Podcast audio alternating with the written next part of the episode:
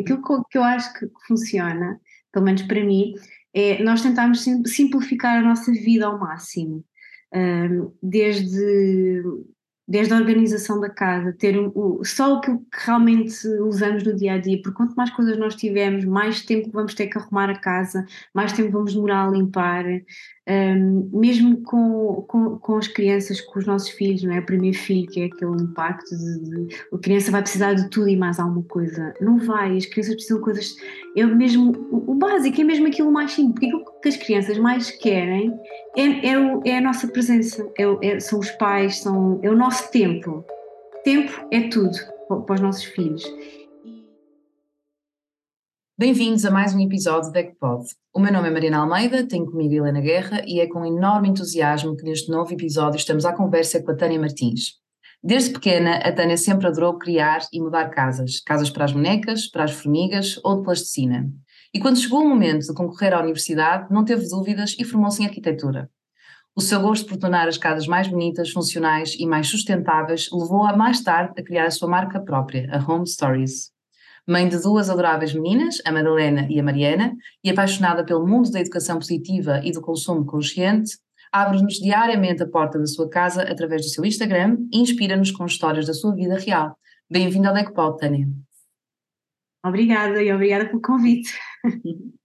Muito bem-vinda, Tânia. Eh, estamos super entusiasmadas para esta aventura que vamos iniciar através da conversa que, que nos vai ligar durante estes minutos. Uh, e desde já uh, queríamos muito que partilhasses connosco um, a paixão que tens pela arquitetura, que é a tua área de formação, em que expressas também a tua preocupação ambiental. Uh, recentemente também sabemos que fizeste uma certificação em Passive House, com o uhum. objetivo de desenhar as casas de uma forma mais uh, energeticamente eficientes, mais saudáveis, mais confortáveis e mais sustentáveis no fundo. Uh, queríamos muito, por favor, Tânia, que nos explicasses resumidamente em que é que consiste este modelo de construção, para percebermos melhor também daquilo que estamos a falar. Então, um, pronto, eu queria, através da arquitetura e do meu trabalho, uh, tentar tornar, com a minha profissão, fazer algo mais sustentável. Um, e daí eu ter procurado várias vertentes na, na, arquitetura, por onde é que eu poderia uh, seguir. E foi aí que eu já tinha conhecido o conceito Passive na universidade, e, mas agora quis aprofundar esse conhecimento. E, um, e então fiz esta, esta, esta certificação e agora, depois de ter feito esta, esta formação em Passive House e ter conhecido uh, melhor o conceito, é que eu percebo que quase tudo aquilo que eu aprendi é quase, não é que não é que esteja errado, mas está muito incompleto. E, e há tanto ainda para se fazer no, no, no, caminho da sustentabilidade, principalmente na arquitetura, e tendo em conta que um, a arquitetura e as casas né, onde nós vivemos é algo que tem muito impacto no mundo, não é se fala sobre nos transportes, na alimentação, mas a construção também tem muito impacto. E, e, é aqui que nós, arquitetos, engenheiros, todos ligados à construção, podemos fazer a diferença. Eu descobri a Passivals, e ainda bem, é boa hora, e, e, o que é que é isto da Passivals? Eh, eu acho que a forma mais simples de explicar às pessoas é, eu diria que é um rigor na construção. Porque uhum. agora, se olharmos para as nossas casas, quase todas as casas, em Portugal, por exemplo, que é aquilo que nós conhecemos mais de perto, têm graves problemas na construção. Ou têm muitos problemas de umidades, ou têm salitre nas paredes, ou têm infiltrações, ou têm casas que ficam com muito mofo, as coisas ficam com bolor, muitos cheiros, o ar saturado. Ou seja, parece que de repente está tudo errado. E se nós desde raiz construíssemos logo bem, muitos destes problemas seriam evitados. E uh, isto poderia começar por evitarmos as pontes térmicas, que é, são zonas da construção que não têm ISO, qualquer tipo de isolamento, como a maior parte das casas em Portugal, que não têm nenhum isolamento térmico. Um, e o que, é que acontece? Quando não há um isolamento, todo o frio e calor que, uh, que vem da rua vai traduzir-se para o interior e vai criar estes problemas de condensação, umidade, que são muito maus para a nossa saúde. Daí, ser muito importante fazermos este isolamento uh, térmico corretamente das casas, não é só entre paredes, é sim preciso também isolar uh, pilares, vigas, coberturas, ou seja, toda a envolvente exterior da casa.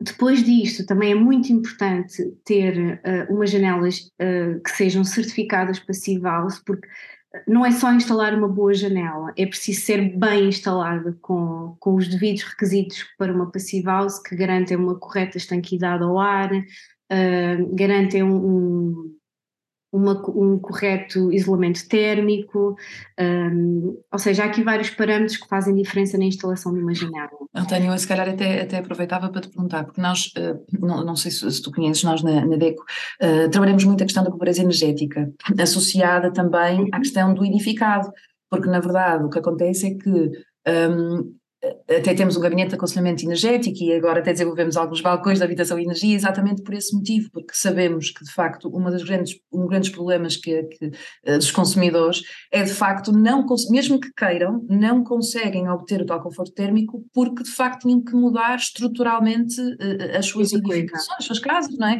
E, e, aquilo que tu disseste é tão importante porque tu tocaste aí num ponto que é, por exemplo, as janelas, que é, é algo que normalmente os consumidores querem investir para de facto mudar. E, tu disseste algo que é, se de facto elas fossem certificadas em Passive House, se calhar poderiam ter, e, e, se tivesses que dar, imagina, se fosse comigo, não é, um consumidor, e dizia olha, mas como é que eu posso fazer para ter, para ter essa certificação? Sabes-me dar mais ou menos alguma orientação? Sim, como é que se, por exemplo, faz? É assim, uh, pronto, ou seja, para fazer uma Passive House, as janelas têm que ter certificação Passive House, mas não quer dizer que só as janelas certificadas Passive House é que são boas. Certo.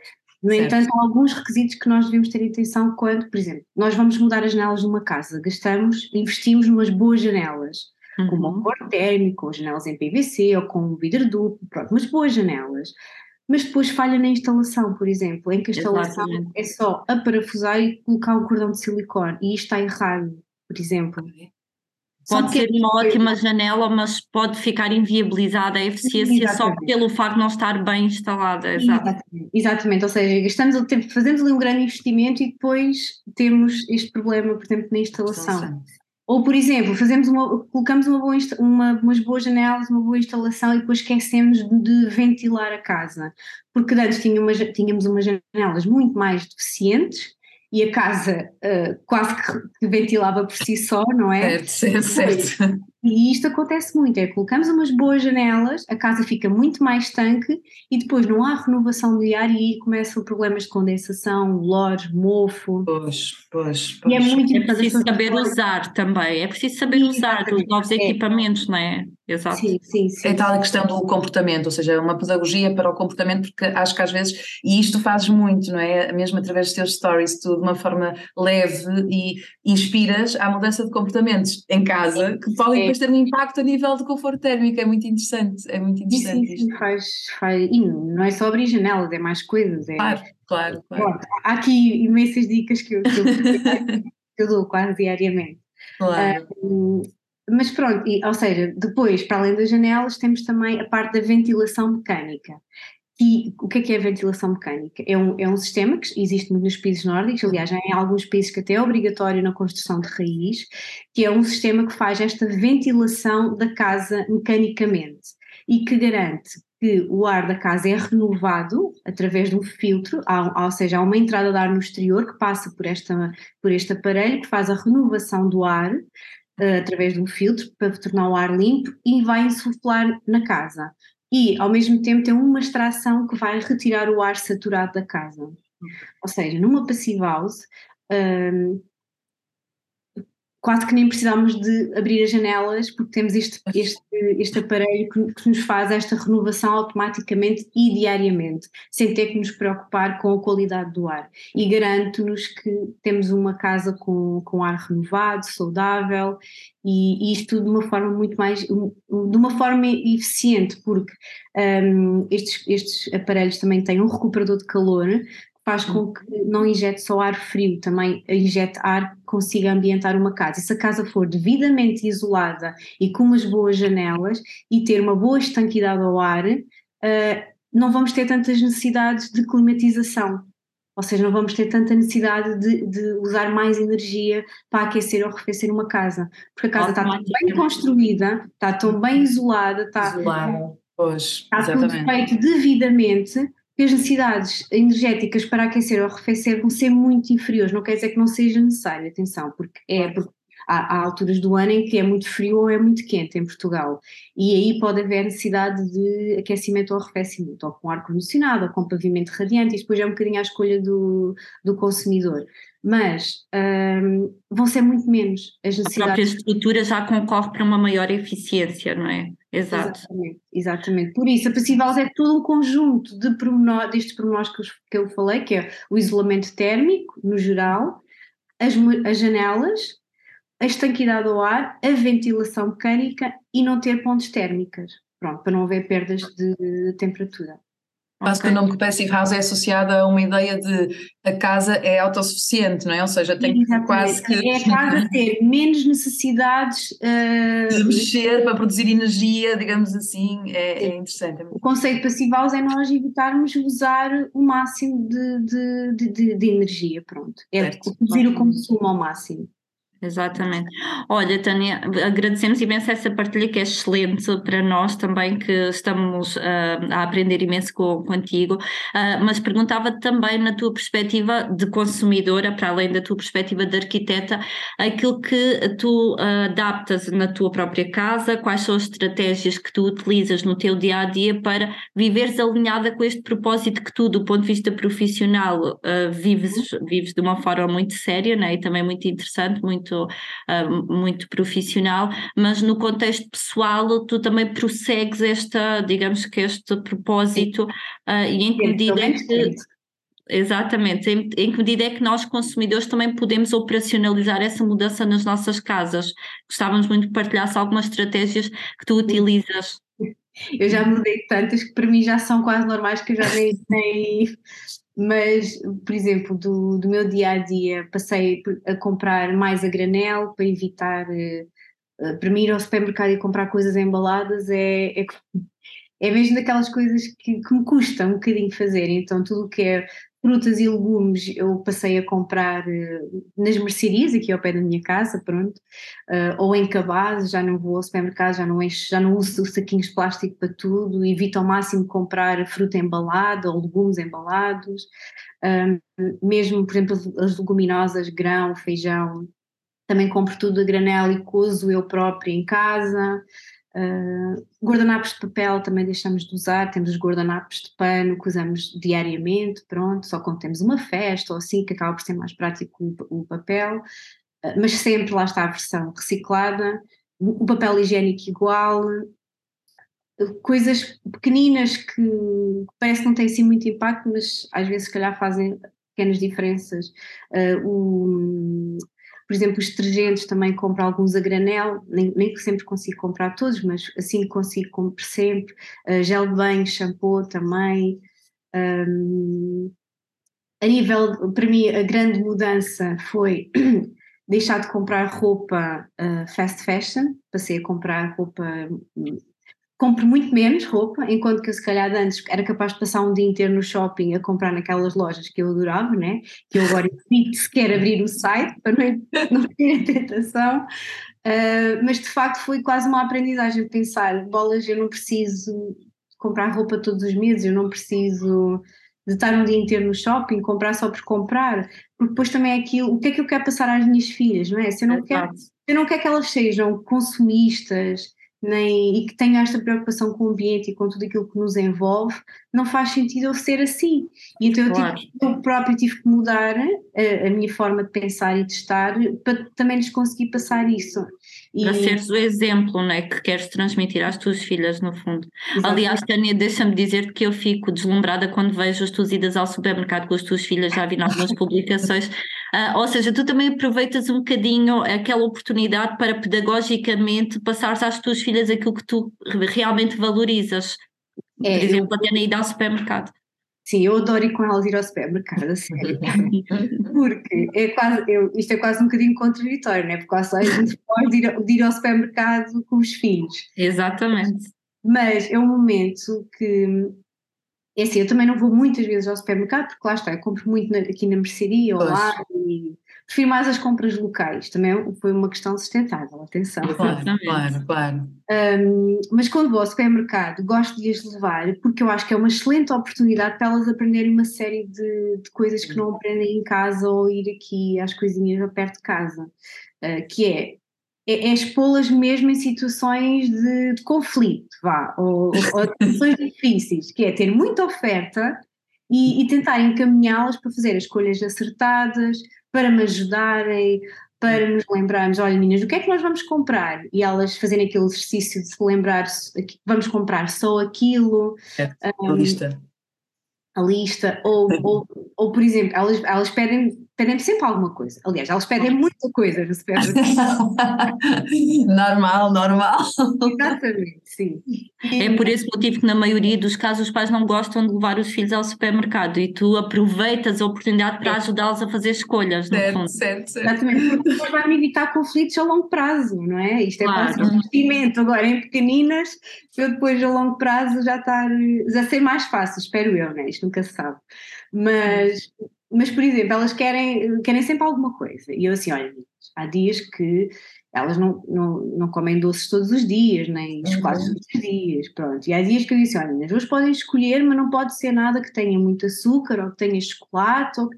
E então elas, ah, então pode ser um sumo daqueles naturais. sim, pode sim, ser, sim. olha, boa ideia, isso é uma boa ideia, meninas. Então elas já vão com aquela ideia e vão lá todas contentes, escolhem o seu sumo, um, ou às vezes não é um sumo, é um iogurte daqueles que têm granola.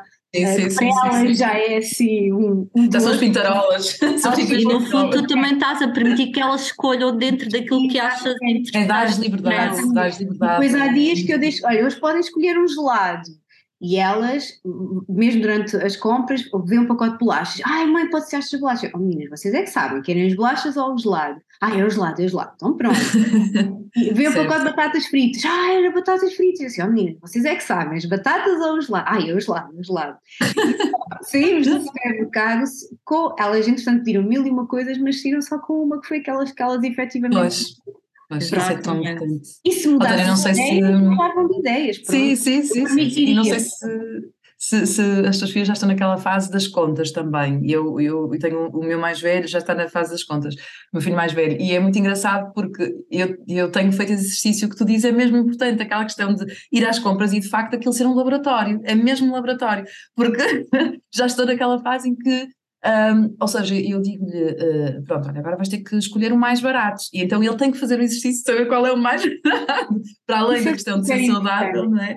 É, e ele fica, mas ele entra nesse, nesse exercício de forma tão entusiasmado é. que na verdade a própria ida às compras torna-se um momento, claro que não é, claro que vamos ser realistas, há momentos em que é mais difícil, Maior mas depois são desafiantes, mas de facto se conseguirmos ter aquela paciência, não é, de, de conseguir mudar um bocadinho o chip, esse exercício torna-se muito engraçado até e até uma boa, um momento que pode até ficar nas lembranças deles, não é? Eu acho assim muito... Eu, muito... Assim, eu também não os levo sempre a dizer que eu estou com pressa ou ou, ou que não estou com paciência, e eu também é. sei, não é? Há aqui um. Claro, um limite. Há dias, há dias que, eu, que eu, pronto, até estou com tempo e que faço mesmo, mesmo questão de, de as levar claro.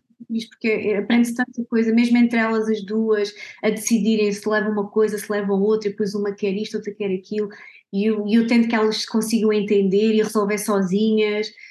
É tudo. É, é, é, um, é um momento é um de, grande, de grande é aprendizagem é para todos. É um e elas são também as líderes da sua própria escolha. No fundo, também transferes essa responsabilidade para elas, em que não é só a mãe que decide, mas a mãe, dentro das orientações que transmite às filhas, também as permite decidir. Isso é muito interessante. Sim. Olha, Tânia, sabemos também que a tua palavra preferida, ou uma das preferidas, é criar, sendo Sim. que criar está relacionado, por um lado, com a criatividade, mas também Uh, por outro lado, também com a questão da maternidade, que aliás ainda agora partilhaste connosco como é que também geres uh, desse ponto de vista a tua vida mais pessoal e por isso perguntávamos se, no teu entendimento, que forma podemos promover a criatividade com as crianças e proporcionar-lhe também brincadeiras que deixem memórias mais afetivas para a vida. Uh, como é que vês, por exemplo, as escolhas uh, dos brinquedos no contexto atual? Pronto, também é um grande desafio. Uhum. Nós, uh, às vezes, os brinquedos não têm que ser só materiais ou, ou que pressuponham a compra de novas coisas, mas também poder utilizar aquilo que temos ao dispor e com, com essas coisas tornar uma brincadeira mais significativa e com uma maior aprendizagem até. Olha, eu nisso sempre foi algo que hum, eu costumo dizer que a maior criatividade para uma criança é o, o, a, coisa mais aborrecida. o brinquedo mais aborrecido, uhum. porque permite às crianças criarem aquilo que quiserem com, com uma coisa muito simples. E, e, por isso eu nunca quis que as minhas filhas tivessem muitos brinquedos, nem, nem, que, nem que no Natal oferecessem muitas coisas. Eu sempre foi mais aquela questão de tentarmos reaproveitar aquilo que tínhamos. Por exemplo, no segundo Natal da Madalena, uh, o pai recuperou um triciclo que era dele para oferecer a ela. Uh, mesmo uh, fizemos uma casinha de madeira para elas, ou seja, foi, é um processo que elas vão criando connosco, que é para elas, que acaba por ser um brinquedo, mas que é algo que elas vão criando, e isso também acaba com que elas também valorizem mais, mais as coisas. Uh, também fizemos uma casinha de cartão, um, brinquedos assim do dia a dia, sei lá. Eu vi, por exemplo, que tu as ensinaste como é que a roupa era lavada há uns anos atrás num, ah, tanque, ah, eu achei delicioso, porque é muito isso também de, de uma perspectiva lúdica, ensinar aquilo que está na base também da nossa educação, daquilo que nós vivenciamos e que não deixa de ser importante no contexto atual. Achei também uma partilha super interessante. Já as crianças adoram brincar com água. Exatamente. Sim, é maravilhoso. O sabão e coisas que fazem espuma e que aquilo é uma delícia para elas, elas adoram aquilo. E quem diz isso diz, por exemplo, uh, estar na, na, terra a plantar, estar em, nós fizemos uma estufa em que o pai está lá com elas a plantar, a regar, uh, coisas que elas, por exemplo, um, um fim de semana nosso, um, eu, eu, tento ao máximo que elas não vejam muita televisão, porque eu adoro que elas não certo. E então estou sempre a arranjar coisas que, que temos que fazer. Olha, meninas, hoje temos que ir arrumar o jardim, temos, temos que regar as plantas, temos que varrer o jardim, está tudo muito desarrumado, vocês têm que arrumar a vossa casinha.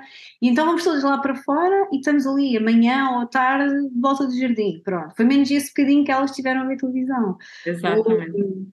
Ou, ou tenho que, vou fazer o jantar e também, é assim, nós já temos tão pouco tempo durante a semana, ao final do dia, que chegar a casa e entre dar banhos, fazer jantar, jantar, isso tudo, pouco, pouco, sobra pouco tempo para nós estarmos todos juntos. Então eu aproveito aquelas, aquela, ter que ir fazer o jantar e incluí-las comigo, às vezes há um bocadinho mais de trabalho, mas uh, pronto, é uma forma de elas também estarem connosco, de falarmos ah. e conversarmos, e elas aprenderem uma série de valências e de brincarem até. Elas adoram cortar legumes e estarem ali hum. connosco na cozinha, um, a Madalena, quando era pequenina, abria, os abria as, as, as, gavetas e brincava com os tachos, com, com, os, sim, com sim, as, sim. as, colheres. Ou seja, é os brinquedos mais simples. E não, sim. não preocupamos tanto a ter aquele cubo que faz a música, não sei do quê, ou que faz o som dos animais. Ou, é, é, às vezes é mesmo, os brinquedos mais simples são os sim, mais sim.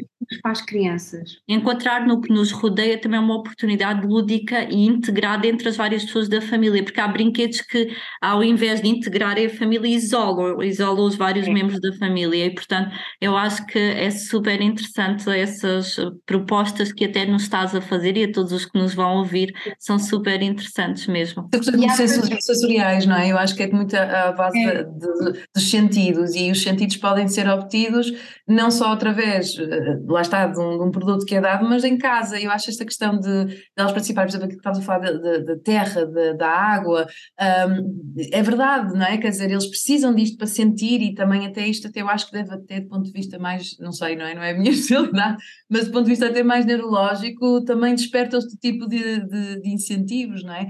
E, e, eu acho isso muito interessante. Eu lembro-me perfeitamente de ser criança e adorar estender a roupa e adorar eh, bater com a roupa. Adorava isso, e o sabão, e por acaso é uma memória da minha infância. É, eu também tive isso, porque eu cresci com é? os meus avós e então tive muito isso. E, é, e, são essas coisas, essas boas memórias que eu tenho na minha infância que eu tento passar a elas, porque eu sei que é algo que é muito importante para o desenvolvimento delas e que são coisas que eu sei que vão, vão ficar. Não vai ser aquele brinquedo de isso. plástico que faz a música. Certo. Que elas vão certo. memorizar. É, então... Aliás, até, até no meu contexto mais pessoal, eu noto, por exemplo, eu tenho uma família grande e, portanto, o mais certo de acontecer era todos os natais, mesmo que um membro da família desse apenas um presente, os meus filhos estavam cheios de presentes no dia da noite de Natal. E eu que noto é que de um dia para o outro um, eles sentem-se um bocadinho frustrados, porque já viram os brinquedos todos e depois perdem a novidade, porque não é um brinquedo criado de origem pela própria criança, em que ela esteve envolvida na criação do uhum. brinquedo com que vai eh, brincar e desfrutar. E portanto eu acho que isso é super interessante. Eu aliás já te ia perguntar, Tânia, que mensagem é que tu deixavas às mães uh, que nos estão a ouvir, que vão ouvir este podcast, uh, neste sentido de, uh, no fundo, criarem uma, uma imagem mais positiva no seio das, das suas famílias. Hoje em dia as, as, famílias vivem momentos muito desafiantes por tudo aquilo que nós temos estado a viver. Revestem-se de muita incerteza, de não saber exatamente aquilo que é mais adequado para transmitir aos filhos, todos os acontecimentos marcantes que nós temos vindo a vivenciar Uh, retiram-nos um bocado a serenidade uh, e, digamos que a tranquilidade, que é aquilo que nós mais preservamos no contexto familiar, e por isso gostávamos muito que nos deixasse assim uma mensagem uh, final para as famílias, para as mães que nos podem ouvir. Eu acho que o segredo, quer dizer, não é o segredo, é aquilo, aquilo que eu acho que funciona, pelo menos para mim, é nós tentarmos simplificar a nossa vida ao máximo. desde desde a organização da casa, ter o, só o que realmente usamos no dia a dia, porque quanto mais coisas nós tivermos, mais tempo vamos ter que arrumar a casa, mais tempo vamos demorar a limpar, um, mesmo com, com, com, as crianças, com os nossos filhos, não é? O primeiro filho, que é aquele impacto de, de, a criança vai precisar de tudo e mais alguma coisa. Não vai, as crianças precisam de coisas, é mesmo o, o básico, é mesmo aquilo mais simples, porque aquilo que as crianças mais querem é, é, o, é a nossa presença, é, é, são os pais, são, é o nosso tempo. Tempo é tudo para os nossos filhos. E, e nunca nós, nós mães temos. Um, isto acontece, eu acho que deve acontecer com todas as mães, que é muitas vezes duvidarmos das decisões que estamos a tomar seja com o tipo de alimentação que estamos a dar, seja por amamentarmos ou não amamentarmos, seja por darmos bolachas ou não darmos bolachas, seja por pôr nesta escola ou na outra. Nós duvidamos muitas vezes daquilo que estamos a fazer enquanto mães, mas porque também temos muito a opinião, pronto, a opinião de fora, não é? e os exemplos das amigas e dos amigos e da família.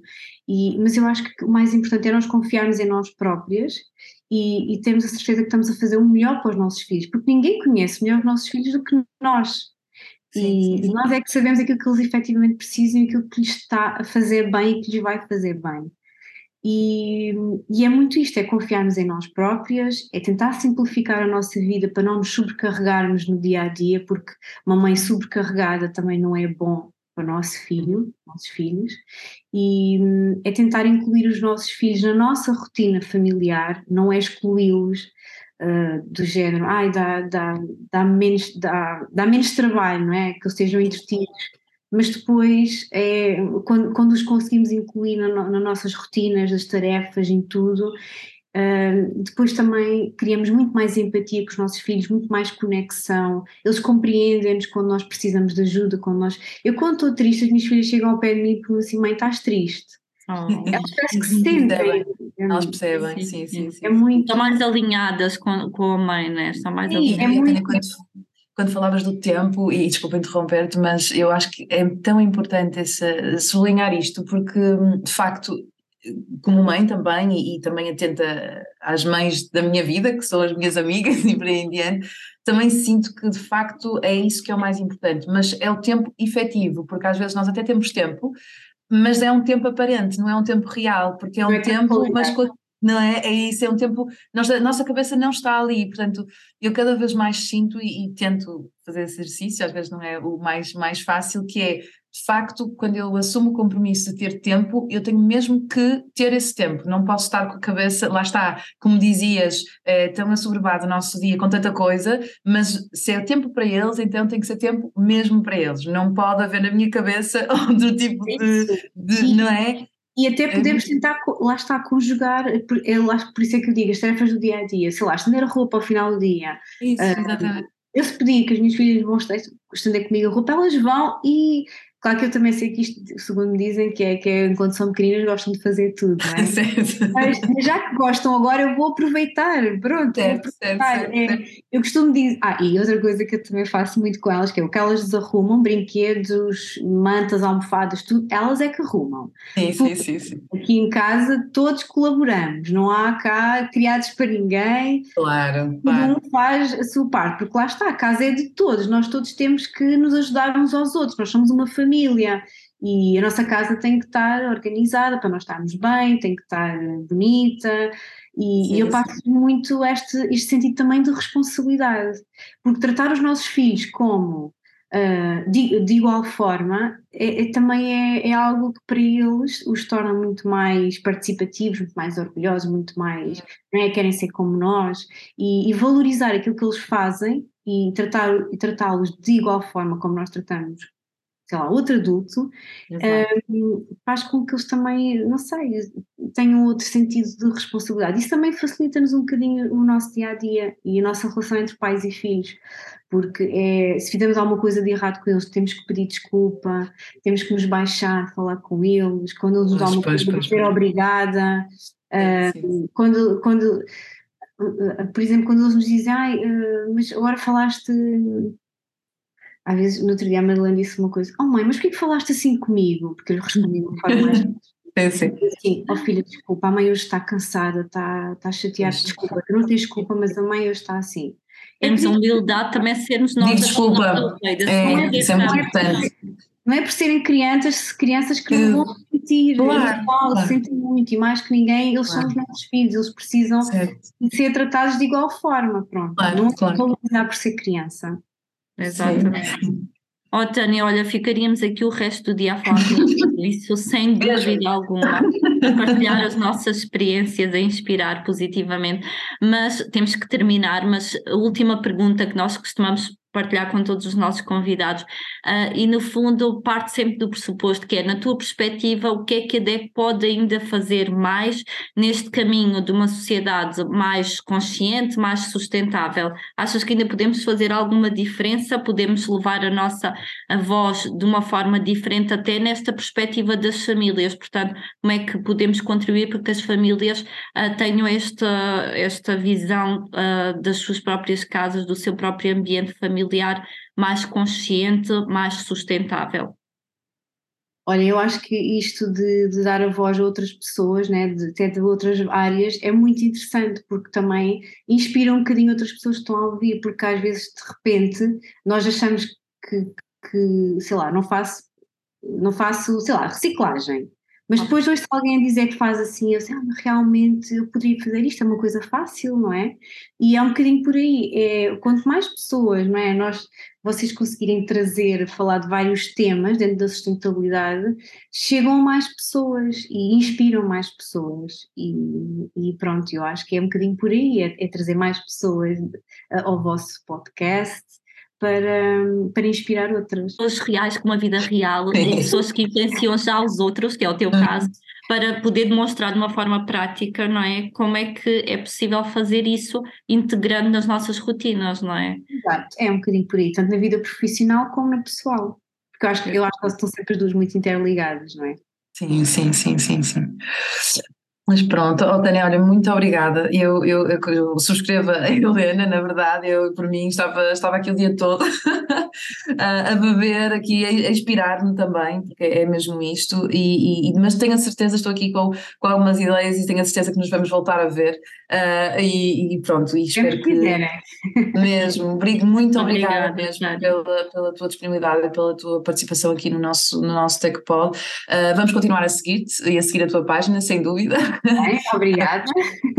com as dicas muito práticas e inspirar-nos com as, tuas, com as tuas histórias que acabam por ser, lá está, a ligar a parte pessoal com a parte profissional, que depois tudo acaba por ser tão holístico e tão integrado que lá está, inspira. É mesmo esta a palavra, é inspira, que, que terminamos aqui. Muito, muito obrigada, obrigada, Tânia. Muito obrigada. Foi um prazer conhecer-vos e falar convosco.